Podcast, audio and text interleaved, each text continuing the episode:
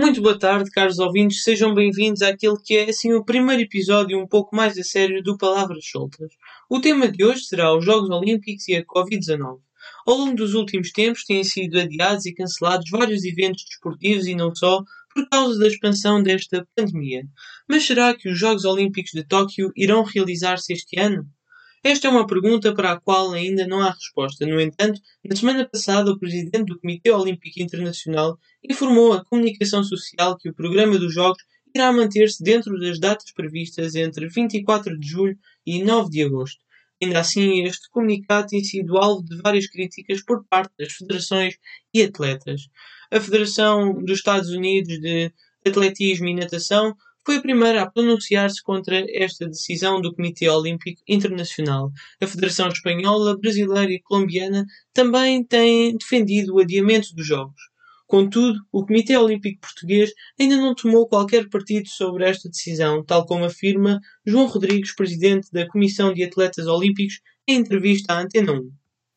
É verdade que é uma posição muito difícil de tomar, aquela que o Comitê Olímpico Internacional tomou. Uh, lá traz suas razões. Da nossa parte, nós temos hoje uma reunião, eh, uma teleconferência com, precisamente com o Comitê Olímpico Internacional, agora à uma da tarde, onde, eh, no fundo, tentaremos perceber quais as razões que estarão por trás desta decisão do COI e quais serão os seguintes passos. Neste momento, nós não, não vamos tomar, obviamente, nenhuma posição até sabermos todo, todo o envolvimento, tudo que, tudo que isto implica. Os atletas estão, obviamente, apreensivos. Há muitos atletas que não conseguem, não têm condições para treinar, porque realmente os, os recintos desportivos foram fechados e bem. Uh, e todos os atletas, é preciso enaltecer têm cumprido escrupulosamente aquilo que têm sido as diretrizes da Direção-Geral de Saúde. Mas não deixa de ser preocupante para pessoas que uh, trabalharam durante quatro anos com este objetivo e a quatro meses dos Jogos e no fundo, tudo, toda esta incerteza. Os atletas também têm vindo a criticar esta decisão e os portugueses não são exceção. Telma Monteiro defende o adiamento dos Jogos, questionando onde fica a igualdade de oportunidades que, no fundo, está contida nos valores olímpicos de Coubertin. Já Nelson Évora publicou no Twitter dizer que os Jogos Olímpicos de Tóquio 2020 vão realizar-se na mesma data prevista mostra que somente interessa dinheiro e nada os desportistas de sublinhar que estes dois atletas iriam competir na prova de qualificação olímpica. Só no mês de março estavam previstas oito provas de qualificação que foram suspensas.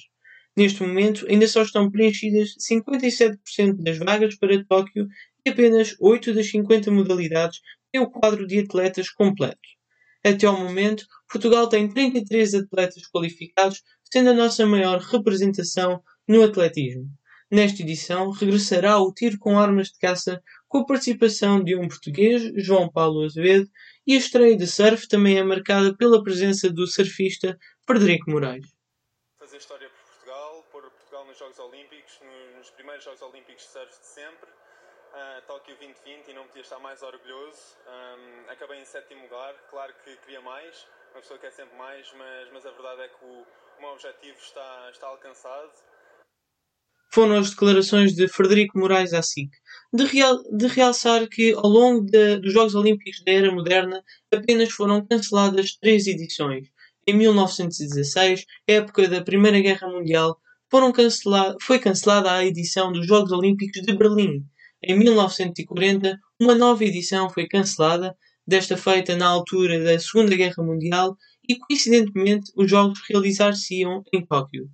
Em 1944 foi a última edição que foi cancelada, que era para realizar-se em Londres e altura onde também decorria a Segunda Guerra Mundial.